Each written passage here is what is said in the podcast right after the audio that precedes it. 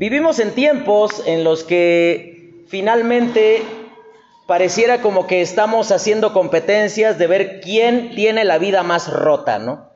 Eh, vivimos, pareciera que algunos padres de familia dicen, quiero esmerarme por defraudar de tal manera a mis hijos que nunca quieran eh, tener memoria de mí, ¿no? O tenemos hijos que pareciera que aún teniendo buenos padres o padres esforzados que trabajan por lo que deben hacer, están permanentemente eh, yendo en contra de las indicaciones de sus padres. Lo que vamos a ver hoy, hablando sobre la milla extra, vamos a estudiar de ir más allá de lo que tus circunstancias te permiten. Es decir, que tienes que sacar de tu mente la idea de que se me hizo fácil y por eso lo hice se me presentó la oportunidad y bueno, la tenía que aprovechar. Vamos a ver, ¿a quién de ustedes le gustaría pertenecer a una familia en la que hay un esposo con cuatro esposas? Y no nada más eso, sino que esas cuatro esposas, cada una ha tenido sus hijos y son en total 12 hermanos. ¿Te imaginas lo que habrá sido la cena de, no sé, algo parecido, no había Navidad en ese tiempo todavía, pero lo que habrá sido un festejo de año nuevo. Imagínate, con los hijos de una, con los de la otra, con los de la otra otra y con los hijos de la primera esposa. ¿Te imaginas? y probablemente tú estás diciendo, pastor, no predique de mi propia vida. No, no, no me... No, no vamos a hablar de ti, sino vamos a hablar de un joven que a pesar de que las circunstancias lo empujaban a responder totalmente diferente, a sencillamente llenarse de odio, llenarse de amargura contra Dios, de ser eh, presa de sus deseos pecaminosos, de dar rienda suelta a lo que el cuerpo pedía, este, este hombre, este joven, tomó decisiones apropiadas en un momento apropiado. Y es que tú tienes que entender esto. Es muy bueno que a lo mejor después de que tú hayas roto tu vida en pedazos, por la gracia de Dios comiences a restaurar asuntos en tu vida. Pero evidentemente es mucho mejor que antes de que tú estés recogiendo pedacitos de vida en el piso, hayas llegado a un punto de tu vida en el cual tomes decisiones correctas. Y la persona de la cual vamos a hablar era es José.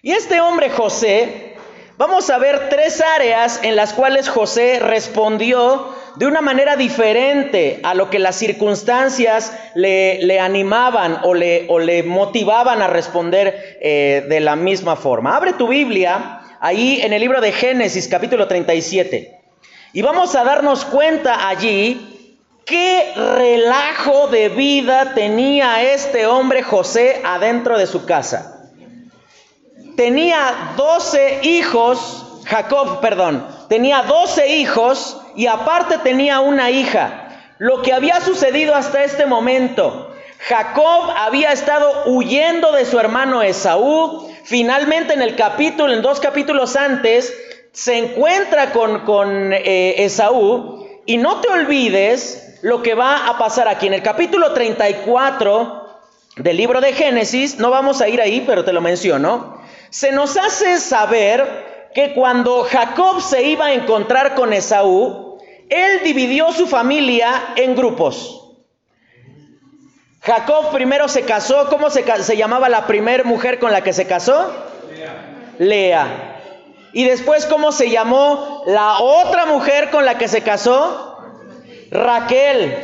Pero cada una de estas mujeres tenía una esclava. Y estaba Bila y estaba Silpa, ¿no? Imagínate lo que habrá sido festejar el día del amor, el 14 de febrero para Jacob, ¿no?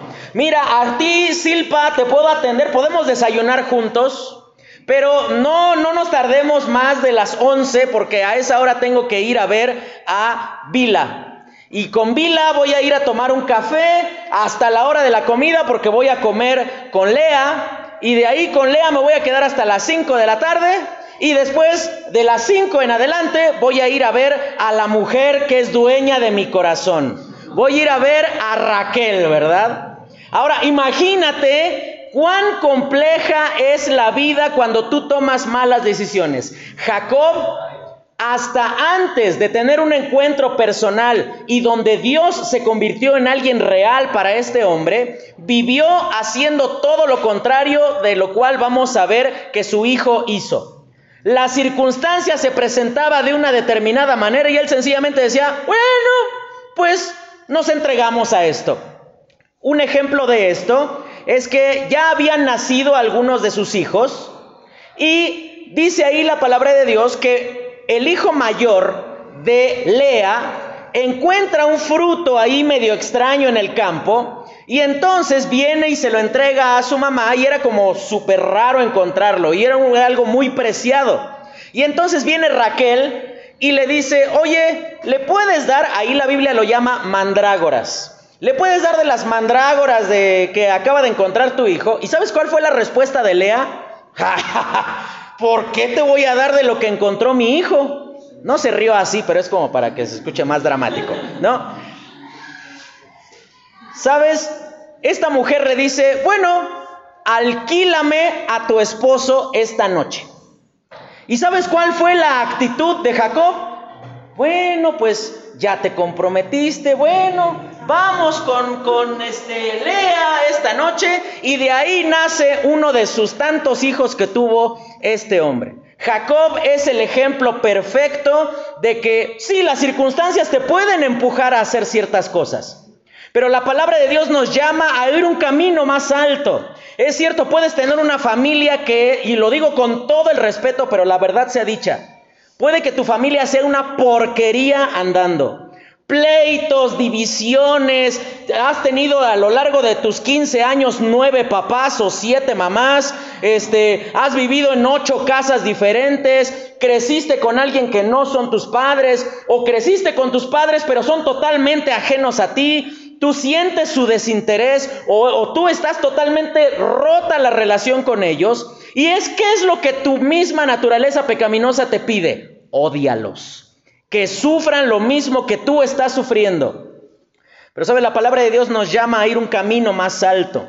Y ese camino más alto lo transitó José. Y te quiero aclarar algo. Nada de lo que yo diga en esta noche tiene la intención de incomodarte. No estoy, no estoy refiriéndome a nadie en particular, pero muy probablemente voy a describir casi a la perfección cómo han sido tus pocos o muchos años que has tenido en esta tierra. Y pídele al Señor que antes de justificarte y esconderte detrás de la idea de que es que esa fue la vida que me tocó vivir y yo nada más reaccioné a cómo se presentó la vida, tú puedas ir a la gracia de Dios, que siempre es mayor que nuestros pecados, que siempre es mayor que nuestros fracasos, y que puedas descansar en que la gracia de Dios y que Cristo es mejor. En que en eso puedes descansar, en que Él te puede llevar a un camino más alto. Y entonces, la primera decisión que José toma, recuerden para el estudio bíblico, para el concurso bíblico esto, la primera decisión que, que José toma es una decisión con respecto al perdón. Dice el libro de Génesis capítulo 37, dice en el versículo 2, esta es la familia de la, eh, la historia de la familia de Jacob. José siendo de edad de 17 años es decir, que aquí no estamos hablando de un hombre súper experimentado, alguien con una gran barba blanca que los años le han ido enseñando por medio de tropezones y por medio de fracasos a elegir lo mejor. Era un joven no muy lejano a la edad en la cual tú te encuentras, a lo mejor un poco mayor o un poco menor, eso no importa, pero era un joven aquí. Pero el hecho de que sea joven significa que él miró la vida de su padre. Decíamos que sus hijos, en el capítulo 34 de Jacob, eh, de, de Génesis, Jacob dividió a sus hijos. ¿Tú cómo te sentirías si tu papá te manda a ti por delante diciendo, por si se le sale la cadena a mi hermano Esaú, pues que te mate a ti hijo junto con tu mamá? Y yo aquí tengo a mi otra esposa y a otros hijos que quiero más que a ti. ¿Por qué crees que los mandó primero? Por organizado y por logística y porque no vaya a ser que se tropiecen unos con otros en el camino. No.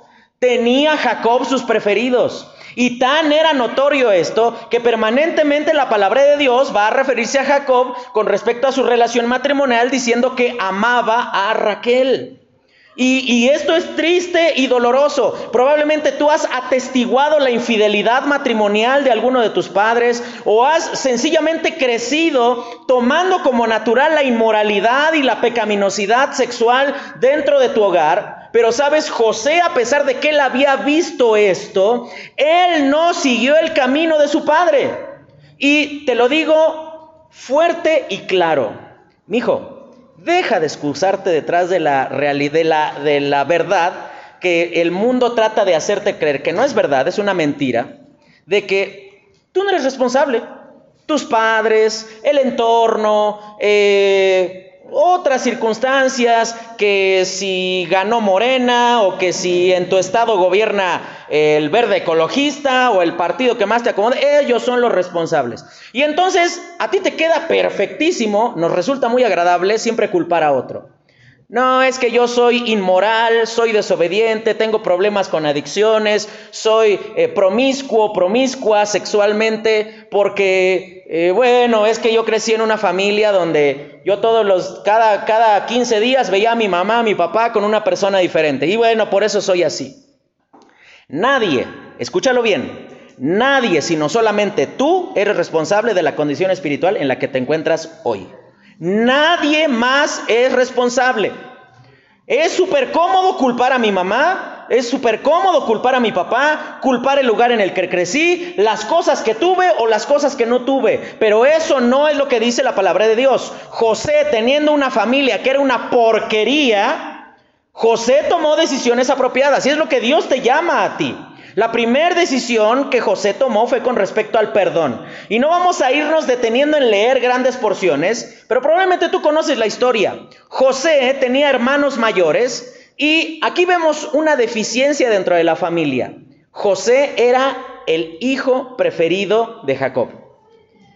Y si tú has sido el hijo preferido, el consentido de tu familia, pues te ha tocado la parte dulce y hermosa de ser el hijo consentido.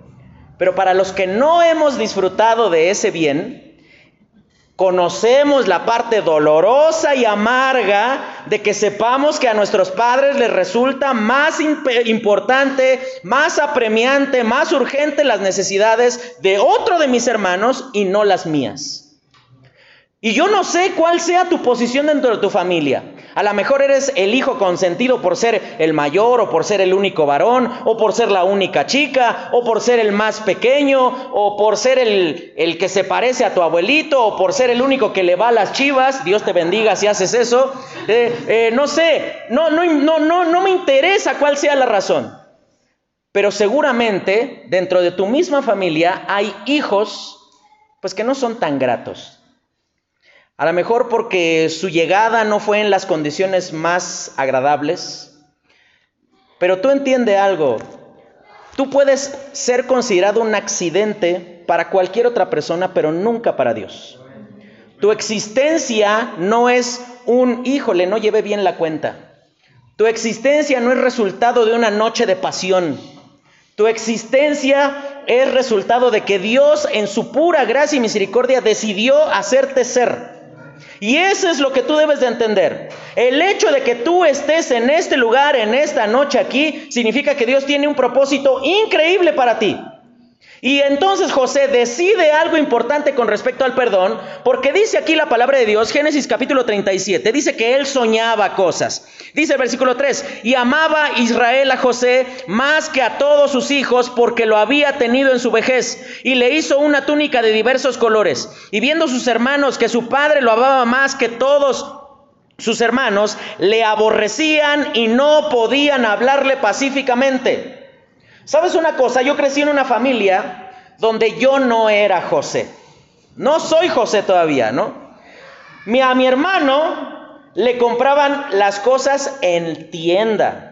A mí me tocó heredar lo que, eh, eh, ya no le quedaba a mis hermanos. ¿Sabes cuándo estrené ropa? Hasta que la compré yo.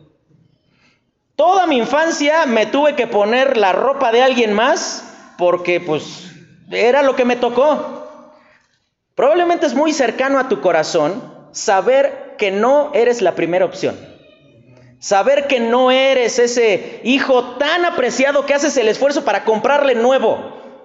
Sabes, mi, mi hermano mayor, que él es el José de mi familia, eh, nosotros veíamos que Estábamos jugando tres, mi hermano, mi hermana y yo, se rompía una ventana, listo, automáticamente mi hermano no tenía nada que ver, no era culpable, no había delito que perseguir, y entonces era un volado entre mi hermana Ana Laura y yo. Y resulta que como yo era el más chico y no alcanzaba a correr, era mi culpa, ¿no?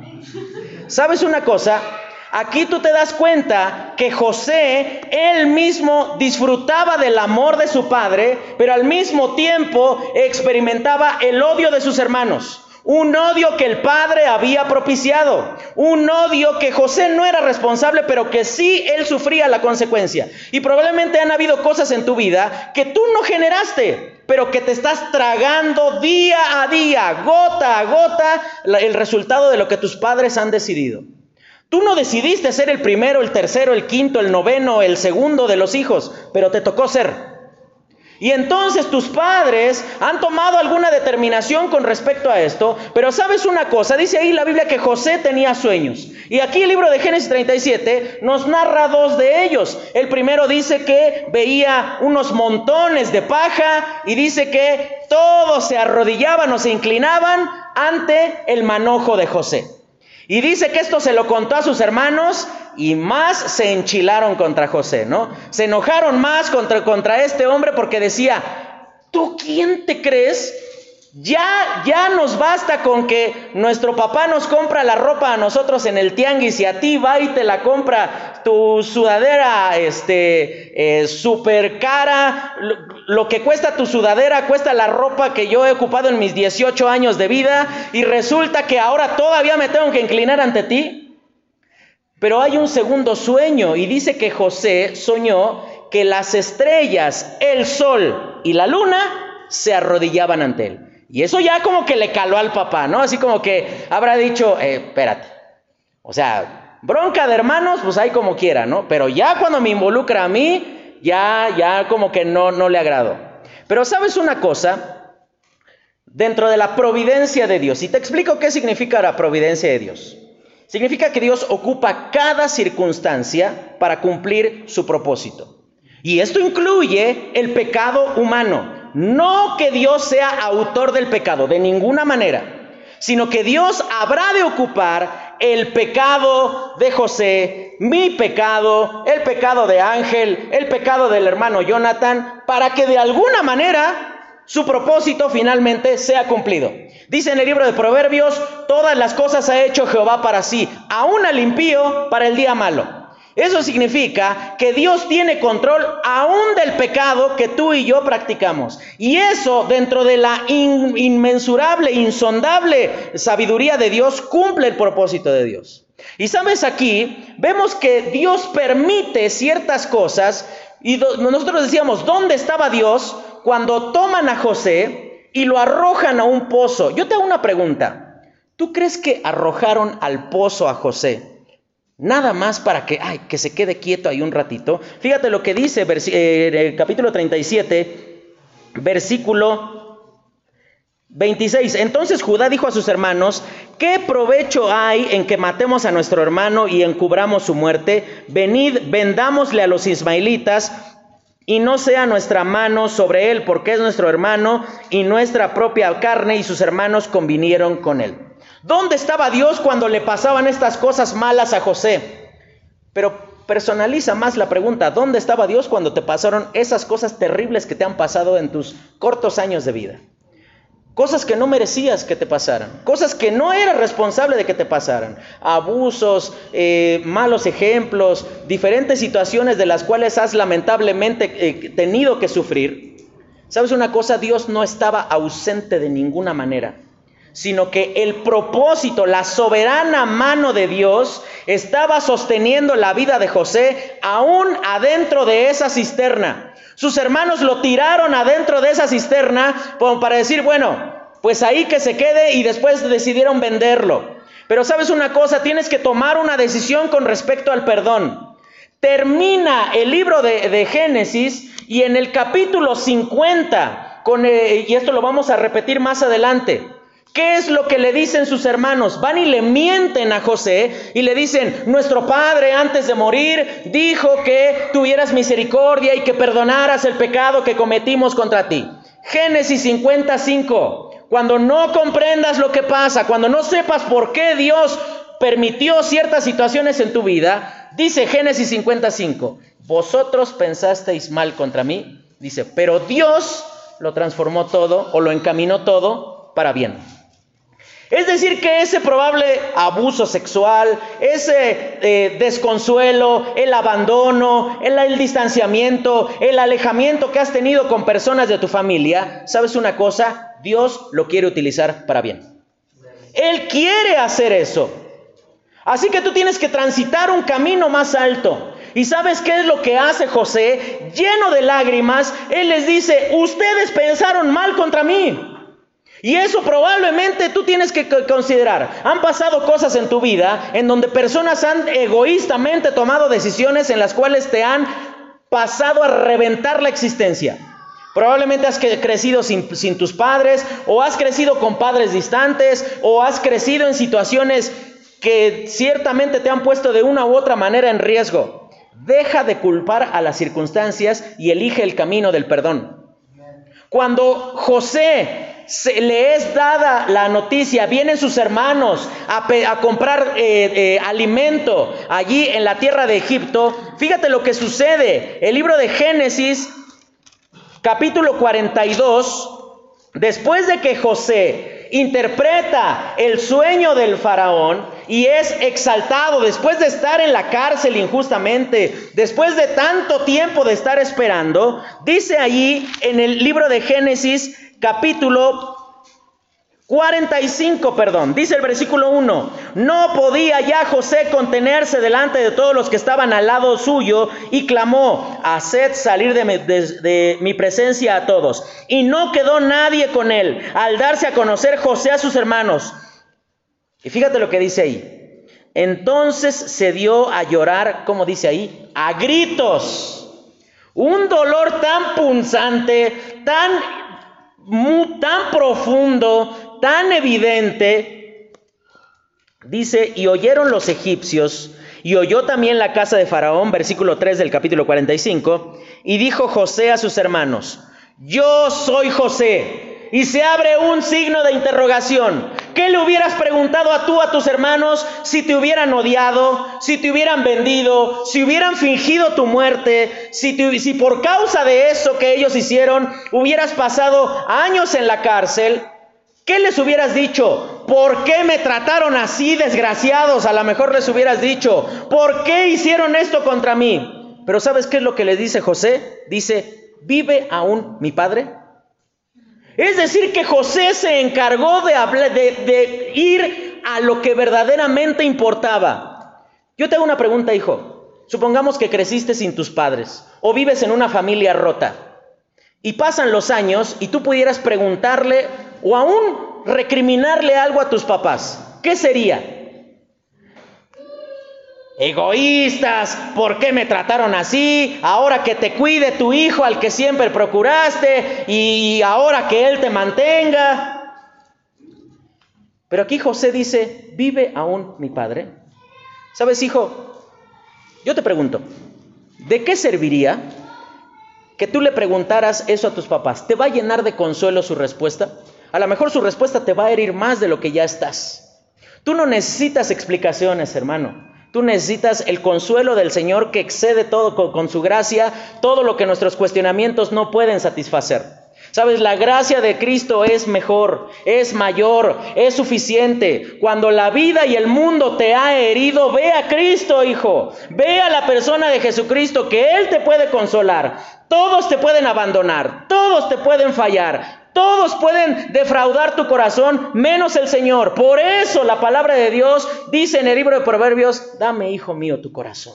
Dámelo. No dice préstamelo o muéstramelo nada más. Dice, dámelo. Y por esa razón José transitó un camino más elevado. ¿Qué hubiera sido lo más sencillo cuando ves a tus hermanos llegar con un chillido de tripas porque ya no tienen comida ahí en la tierra de Canaán? Hubiera dicho, ¡Ja, ja, karma. Esta es mi oportunidad de que sufran las consecuencias. Desgraciados, me trataron mal. Ahora es más, los voy a dejar amarrados con una salchicha aquí frente a ellos, pero que no le alcancen a agarrar y ahí hasta que se mueran de hambre.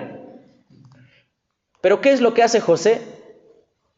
Le supuestamente les vende alimento porque les devuelve el dinero.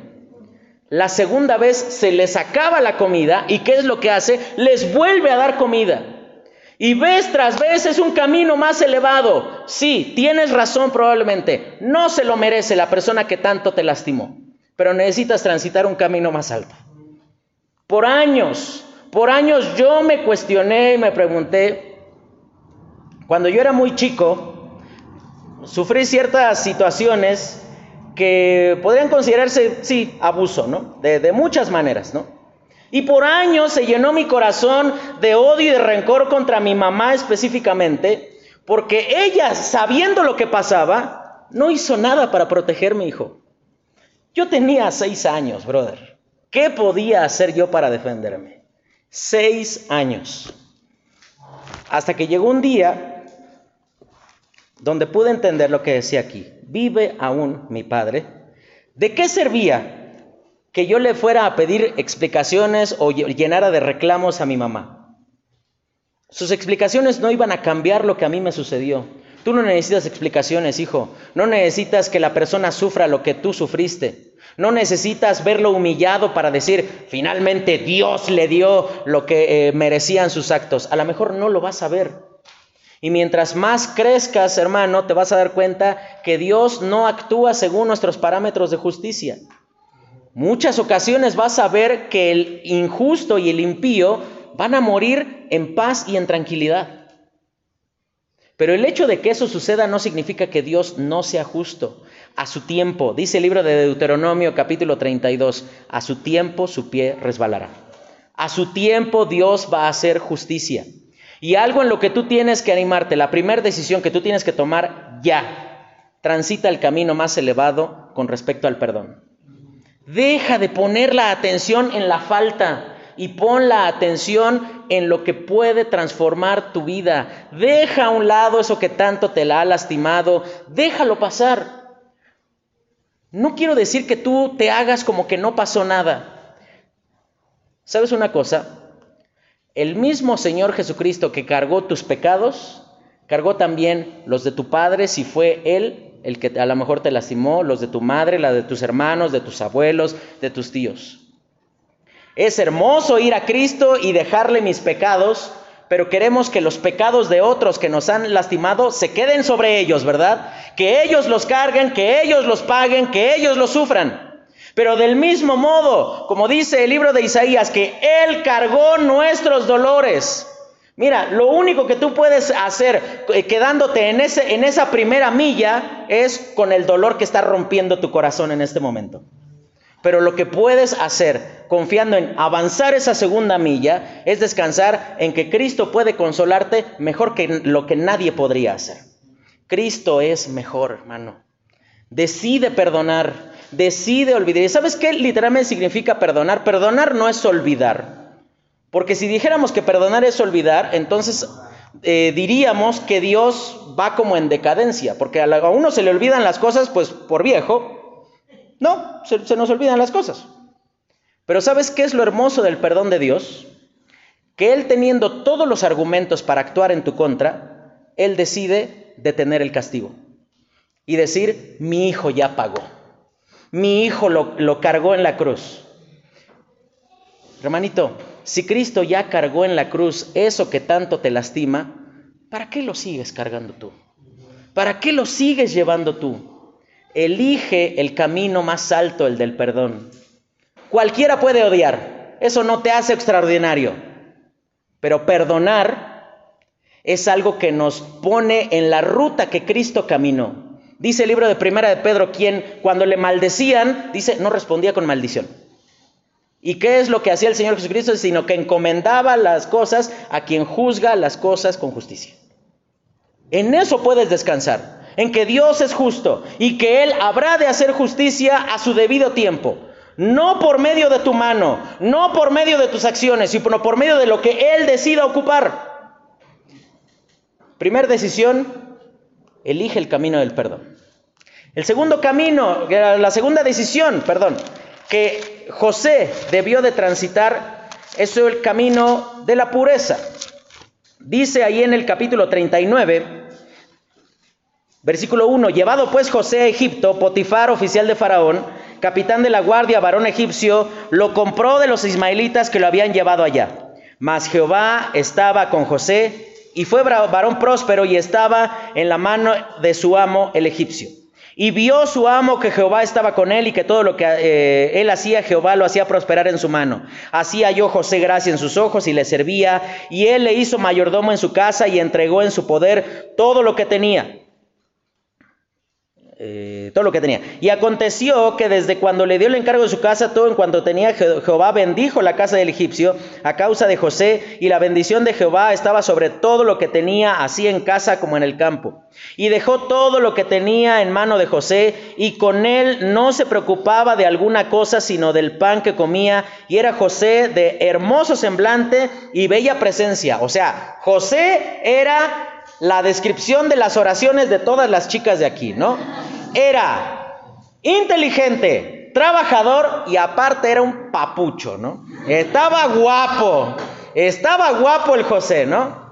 Tú volteas a ver al muchacho que está al lado tuyo y dices, ¡eh! Esto es la gracia de Dios, familia. No, no.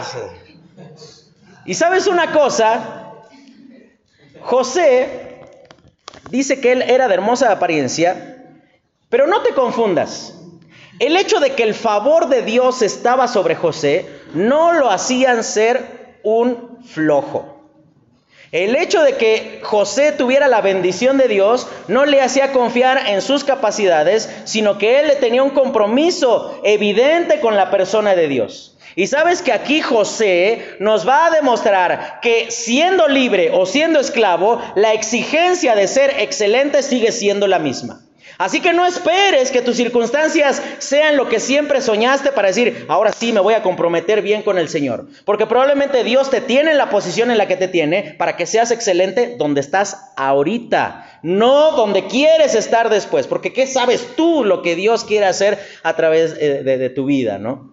Pero continúa diciendo allí, versículo 7, aconteció después de esto que la mujer de su amo puso sus ojos en José y dijo, duerme conmigo. No, no te, no, no te confundas. Esta mujer no le daba miedo el coco y por esa razón decía, ay José, ¿será que puedes estar aquí? No, esta mujer le estaba haciendo un ofrecimiento sexual.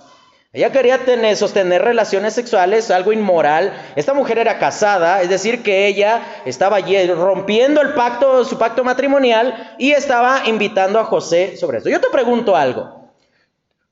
¿Tú crees que José era el único joven de la tierra de Canaán que se encontraba como esclavo en tierra de Egipto? No, seguramente había como José, habían muchos y a lo mejor hasta más caritas que él, hasta más guapos, igual de capaces, igual, seguramente. Pero, como por qué no aparece el nombre de, algún otro esclavo cananeo eh, eh, en el libro de Génesis? Porque solo José supo ir en contra de lo que las circunstancias le invitaban. Cualquiera hubiera accedido y hubiera dicho, bueno, pues es la patrona y pues yo tengo que obedecer, ¿no? Y hubiera seguido el camino que siguió su padre. Yo ya te alquilé por las mandrágoras de mi hijo, entonces, bueno, pues, pues ni modo ni modo de decirle que no. Yo voy como fiel corderito ahí para que me lleves ahí a tu tienda, Lea, y hagas de mí lo que tú quieras. Se escucha telenovelesco, pero ¿sabes qué es? Pecado. Así, puro y llano. No, no, no, no, no busques romantizar el pecado. No, no, no busques de que es que estábamos en una noche estrellada y había una música romántica muy ahí y y no supe lo que hice. No, no sabías, brother. ¿No sabías, neta? O sea, no, no, no, no, no me cuentes.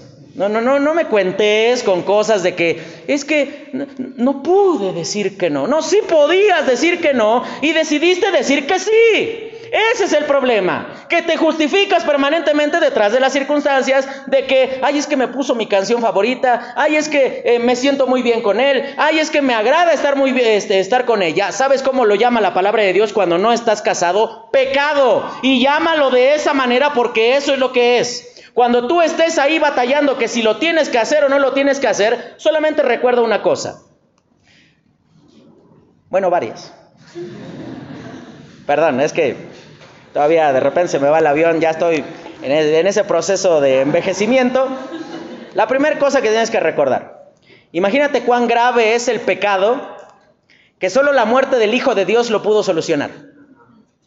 Imagínate cuán detestables somos por el pecado ante la presencia de Dios, que solo el castigo en el infierno es la justa paga por el pecado. Imagínate cuán incapaces somos por el pecado en nuestra vida, que solo la presencia del Espíritu Santo de Dios permanentemente en nuestra vida nos hace aceptos ante el Padre. Así que la próxima vez que tú digas nada más es una vez, bueno, ¿sabes una cosa? Cristo nada más murió una vez por tus pecados. Así que no te permitas ni una vez. No es no fue nada más un besito. Pisoteaste una vez la sangre del Hijo de Dios. Míralo de esa manera, porque eso es lo que es. Así que José decidió transitar el camino más elevado, el de la pureza. Porque fíjate lo que dice, versículo 8, y él no quiso, y dijo a la mujer de su amo, he aquí que mi señor no se preocupa conmigo de lo que hay en su casa, y ha puesto en mi mano todo lo que tiene. No hay otro mayor que yo en esta casa, y ninguna cosa me ha reservado sino a ti, por cuanto tú eres su mujer. Y fíjate la pregunta, ¿cómo pues haría yo este grande mal y pecaría contra Dios? Hablando ella a José, ¿cuántas veces? Cada día cada día, cada día, en la mañana, en la tarde, en la noche, una y otra, una y otra, una y otra. No fue una vez, no fueron dos veces. Permanentemente la esposa de Potifar estaba insistiendo, animando a José a la inmoralidad sexual. Y yo no sé cuántas veces te hayan tenido que insistir a ti, eh, eh, hermano. Pero tristemente, Muchos de ustedes ya no tienen el bien precioso de saber que estás entregando tu pureza a tu próximo esposo. Probablemente ya no lo tienes. Lo perdiste con alguien, lo entregaste con alguien. Probablemente tú, chico, lo tomaste por medio de palabras mentirosas, por medio de promesas que sabías que no ibas a cumplir, por medio de engaños, Realmente tú, chica, lo entregaste pensando que nada iba a pasar, pensando que todo iba a quedar encubierto, pensando en que nada habría de suceder, que todo había de quedar sencillamente guardado en tu mente y en tus recuerdos. Y a lo mejor sí, nada pasó.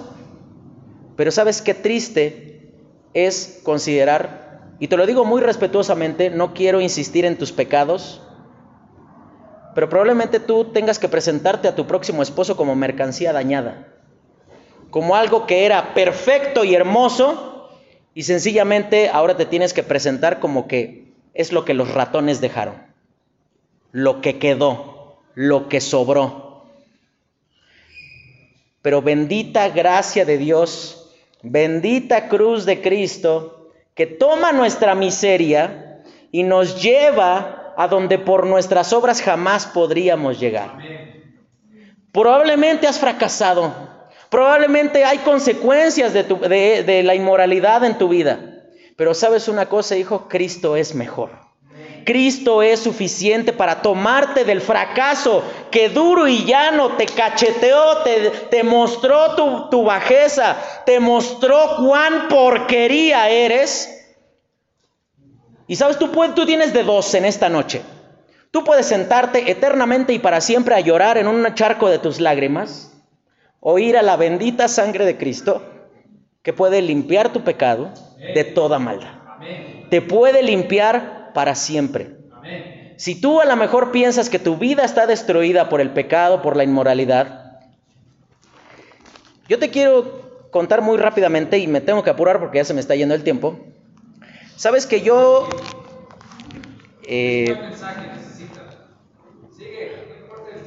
ok, gracias hermano. Listo, entonces, de los tres puntos que tenía nos extendemos a 64. No, no, no. ¿Sabes una cosa? Eh, yo no tuve la bendición, me tuve que presentar ante mi esposa como mercancía dañada. Y te lo digo con pena, yo conocí a Cristo a los 18 años y hasta antes de ese tiempo te puedo decir que todo lo que este mundo te ofrece, eh, pues tristemente lo probé. Eh, yo llegué a Cristo con problemas de alcohol, de drogas, en medio de la inmoralidad, con una relación totalmente destruida con mis padres. Y te puedo decir que sí, los recuerdos son crueles. El pecado justo viene y toca áreas de tu vida que tú dices, sí, no, yo mejor me contento con esto poco porque yo recuerdo lo que fui. Te quiero leer un versículo que eh, fue transformador para mi mente y mi corazón. Fíjate lo que dice ahí el libro de Hebreos, capítulo 9. Hebreos capítulo 9, versículo 13. Porque si la sangre de los toros y de los machos cabríos y las cenizas de la becerra rociada a los inmundos santifican para la purificación de la carne y bendita gracia de Dios. Versículo 14. Cuanto más la sangre de Cristo el cual mediante el Espíritu Eterno se ofreció a sí mismo sin mancha a Dios, limpiará vuestras conciencias de obras muertas para que sirváis al Dios vivo. Si antes una religión, un rito me habilitaba ceremonialmente para acercarme a la persona de Dios, cuánto más el perfecto sacrificio de Cristo puede limpiar mi memoria, puede limpiar mi manera de pensar y dice para que sirváis al Dios vivo. Es cierto, tú no puedes ir y buscar tu virginidad donde la dejaste. ¿Y sabes qué es lo más lamentable? Que uno la deja en los lugares más tontos posibles. En la parte de atrás de un carro, debajo de unas escaleras, en un lugar cubierto por algunos árboles, no sé dónde haya sido, pero seguramente no fue un lugar hermoso y lleno de pétalos de rosas. Seguramente fue un lugar eh, a escondidas con el apuro de que, híjole, estamos, ya sé que estoy haciendo algo malo, pero lo tengo que hacer. José, cada día venía esta mujer y sabes una cosa, continúa diciendo allí en el versículo en el versículo 14 que acabamos de leer, ¿cuánto más la sangre de Cristo? Cuando tu memoria te recuerde tu miseria, recuérdale a tu miseria la gracia de Dios que la gracia de Cristo es mayor, que su sangre puede limpiar tu memoria. Y sabes que el día en el que yo me casé con Areli, pude experimentar esto. Cuán satisfactorio es tener una vida restaurada en Cristo. Una vida vuelta a hacer en Dios. Así que puedes haber fracasado, puedes haber fallado, Puedes estarte recriminando una y otra vez diciendo, ¿por qué? ¿Por qué? ¿Por qué? ¿Por qué lo hice? Yo te pregunto, ¿de qué te serviría saber ese por qué? De nada. Cristo es mejor, hijo.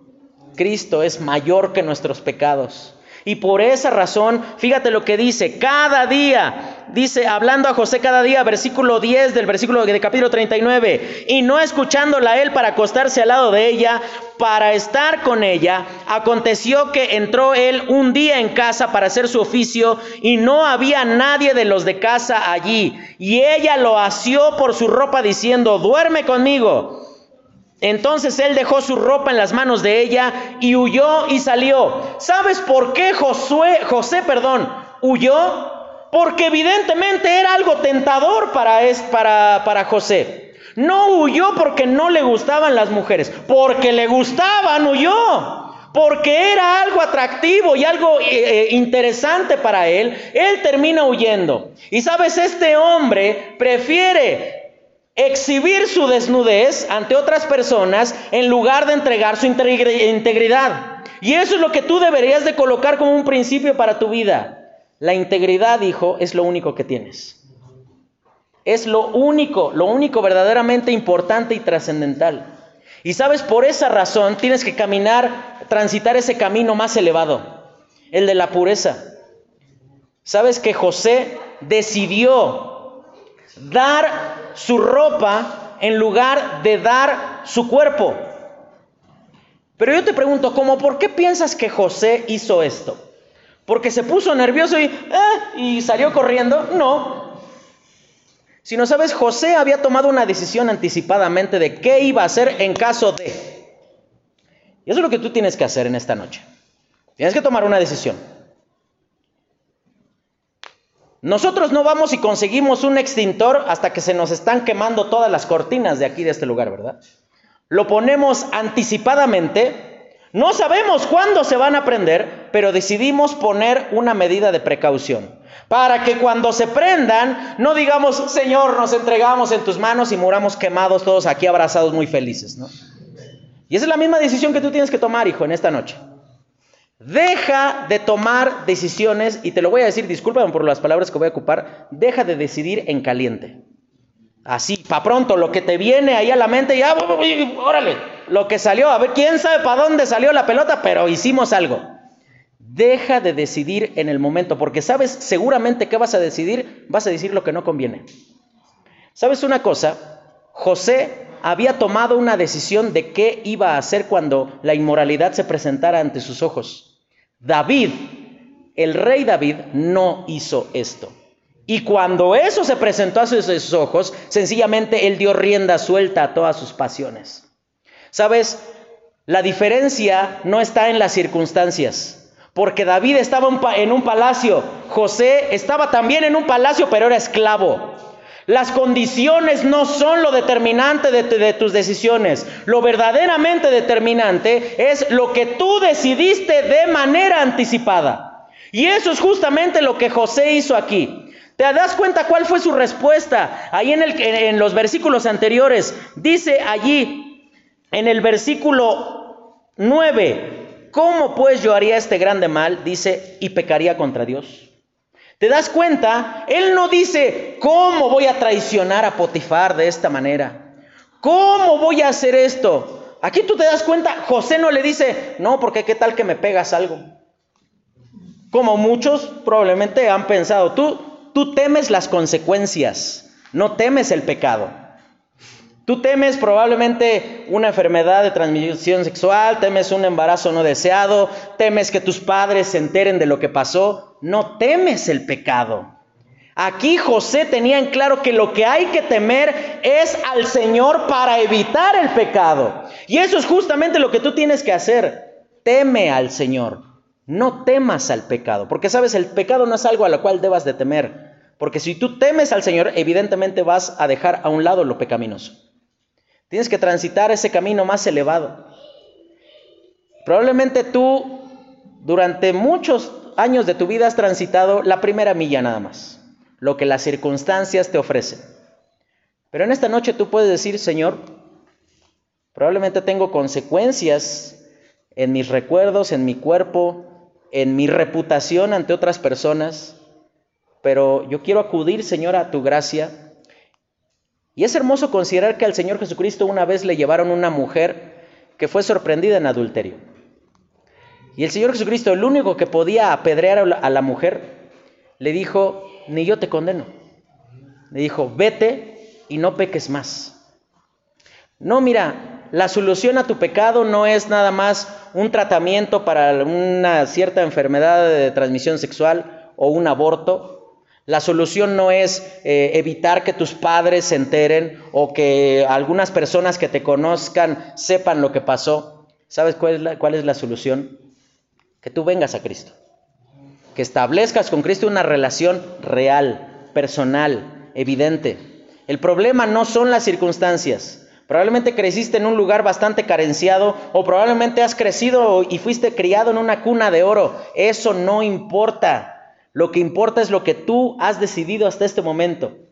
Y si tú ya has fracasado, hermanito, corre a la gracia de Dios porque eso es lo único que te puede restaurar. Eso es lo único que puede transformarte de ser mercancía dañada a ser mercancía útil en las manos del Señor. Decía Hebreos 9:14, cuanto más la sangre de Cristo limpiará vuestra conciencia, lo que nos acusa, lo que nos recuerda nuestra miseria, limpiará nuestra conciencia de obras muertas, algo que ya pasó, algo que no podemos cambiar. No puedes cambiar lo que hiciste en el pasado, pero sí puedes cambiar la relación que tú tienes con Cristo. Tú puedes sentarte en un charco de, tus lágrimas o ir a la sangre de Jesucristo. Por último, la tercera decisión que José tomó. Decíamos una decisión con respecto al perdón, una decisión con respecto a la pureza. Y vamos a ver en último lugar una decisión con respecto al propósito. ¿Recuerdas esos sueños que José tuvo? Que eh, los manojos de paja se inclinaban ante el suyo y que el, el sol, la luna y las estrellas también se inclinaban delante de él. Pues, ¿qué crees? se cumplió. Y José llegó a ser el gobernador del imperio más poderoso del mundo en su tiempo. José, él llegó a ser el segundo después de Faraón. Y sabes una cosa, José, en medio de toda esa opulencia, de toda esa riqueza, en medio de todo ese buen propósito, José nunca se olvidó del Señor. Y no es que José restauró su relación con Dios cuando todo le fue bien, porque fíjate lo que pasaba. Tienes que, transitar esa milla extra con respecto al propósito. Dice en el capítulo 39, versículo 19. Y sucedió que cuando oyó el amo de José las palabras de que su mujer le hablaba, diciendo, así me ha tratado tu siervo, se encendió su furor y temó su amo a José y lo puso en la cárcel donde estaban los presos del rey y estuvo allí en la cárcel. Yo tengo una pregunta. José era un esclavo, no era alguien de mucho valor. La pregunta es, ¿por qué no lo mató Potifar a José? Ni más ni menos que se atrevió, en palabras de la esposa de Potifar, a querer violar a la mujer. Porque eso fue lo que ella cuenteó, ¿no? Dijo, y yo di grandes voces cuando él me encontró aquí. Hasta a lo mejor con este tono lo contó. Y yo estaba sola en la casa. Y entonces yo estaba ahí poniendo la rosa de Guadalupe. Y entonces ahí en ese momento, de repente, ¿qué crees? Que llega José y me dice, duerme conmigo. Y entonces yo di grandes voces, pero como no había nadie en la casa, no me pudo auxiliar y entonces él oyendo mis voces salió huyendo y dejó su ropa aquí en mis manos. La pregunta es, ¿por qué Potifar no le creyó? ¿O por qué no lo mató? Ya te di la respuesta, ¿verdad? ¿Por qué, ¿Por qué no le creyó? Qué triste que Potifar sabía el cacho de alacrán con el que estaba casado, porque no le creyó. No, si no lo hubiera matado, ¿no? Si no lo hubiera matado, la verdad. Eso te debería de hacer pensar, hijo, que alacrán te vas a echar encima. No, no te eches encima ningún alacrán, ¿no? No, no te eches encima ningún alacrán. Todos son alacranes menos mi esposa. No, no es cierto, no. Eh, la tengo que recomponer de alguna manera. No, no. ¿Sabes una cosa?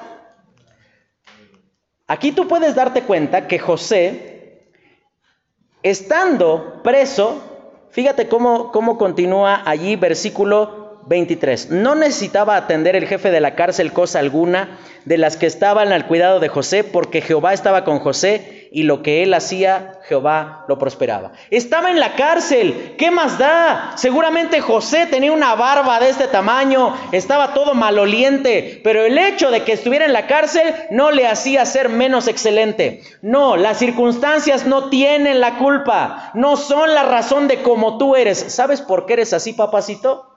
Porque quieres. Pero discúlpame. A lo mejor tu mamá, tu papá te han tratado como el querubín que no eres y te han hecho pensar que todos tienen la culpa, que todos atentan contra ti. Pero sabes una cosa, eres como eres porque has decidido ser así. Y nadie más tiene la responsabilidad de eso, sino solamente tú. Y estando en esa condición, José, en lugar de decir, no, esto de ser fiel al Señor, la verdad no me ha dado muchos dividendos, muchas ganancias, entonces, eh, bueno, un preso más que sea rebelde al jefe de la cárcel, pues unos cuantos chicotazos en el lomo que me caigan, pues, ¿qué más da?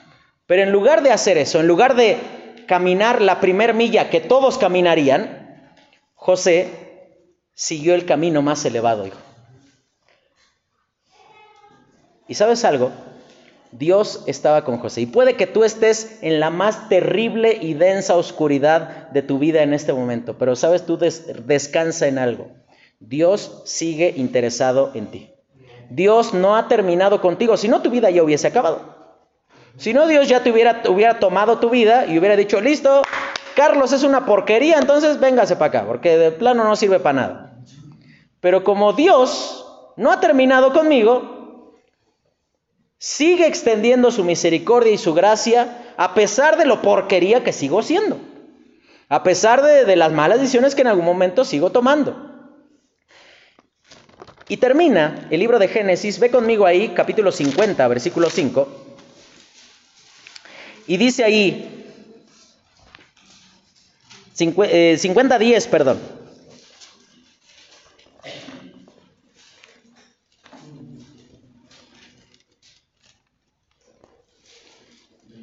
No, perdón, el versículo 20, ya es para que despierten, ¿no? Versículo 20. Vamos a leer desde el 19. Y le respondió José, no temáis, ¿acaso estoy yo en lugar de Dios? Cuando tú quieras cuando tú quieras eh, considerar que es por medio de tu mano que Dios debe de hacer justicia, recuerda esto, ¿estás tú en el lugar de Dios? Ah, pues es que dice la Biblia, mía es la venganza, yo pagaré y Dios usa instrumentos humanos, ¿no? Entonces, órale, dispuesto estoy, Señor, a derramar la sangre de mis padres por el piso. No. Versículo 20 dice, vosotros pensasteis mal contra mí, mas Dios lo encaminó para bien. Y es impresionante la palabra original que ocupa José aquí en el libro de Génesis 50-20, donde dice encaminó. ¿Cuántos de ustedes han empujado un carro en su vida? Híjole, Dios te libre de hacer eso, y más si vas solo, pero es la cosa más horrible que puedes hacer. Empujar en su vida lloviendo y de noche. Luego le piensa a mi esposa que te cuente las patoaventuras que hemos tenido que atravesar.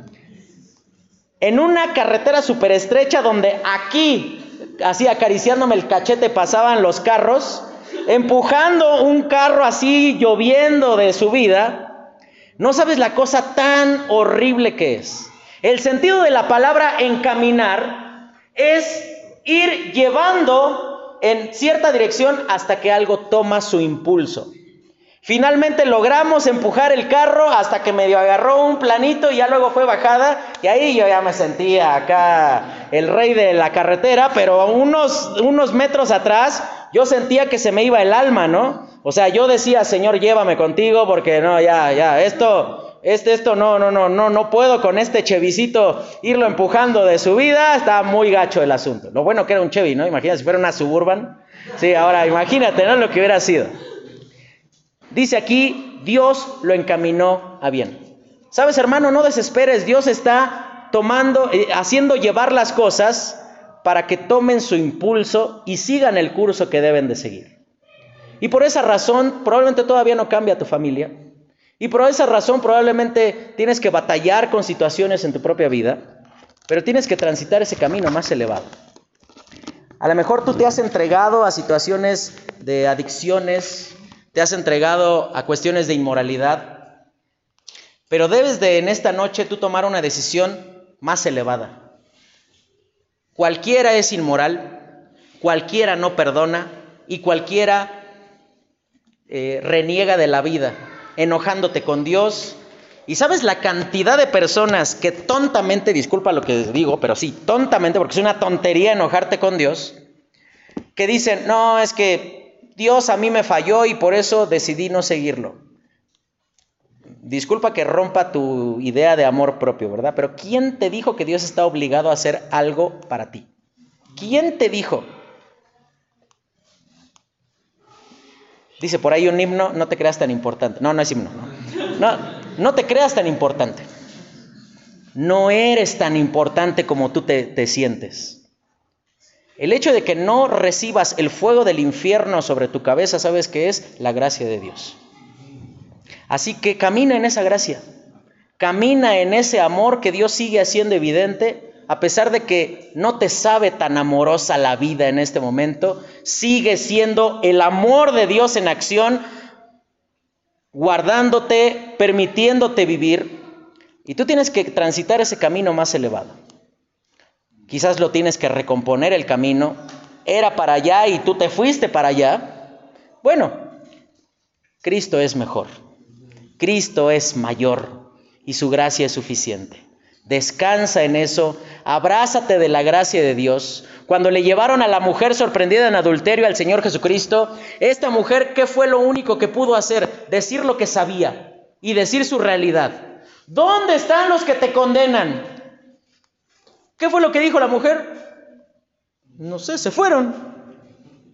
Esta mujer no se puso a decir, bueno, la verdad no estaba adulterando, estábamos en camino de, pero no, no, no estaba, no, no como la hayan tomado, pero el hecho es que esta mujer no se detuvo a excusarse delante del Señor Jesucristo diciendo, a ver, pero ¿por qué no traen al vato con el que estaba, que nos apedrena los dos y nos van a matar? Pues, órale, tráiganlo aquí y nos morimos los dos, para que se nos quite a los dos. No, esta mujer no repartió culpas, esta mujer no se excusó, esta mujer se aferró a la gracia de Dios.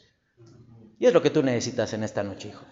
Corre a la gracia de Dios porque Cristo es mejor. Vamos a orar y terminamos. Señor, te damos gracias por tu palabra y gracias Señor porque tú has hablado a nuestra vida. Gracias Señor porque tú puedes restaurarnos y porque tú puedes transformar nuestra vida y nuestro corazón. Te lo pedimos Señor y te lo agradecemos en Cristo Jesús. Amén.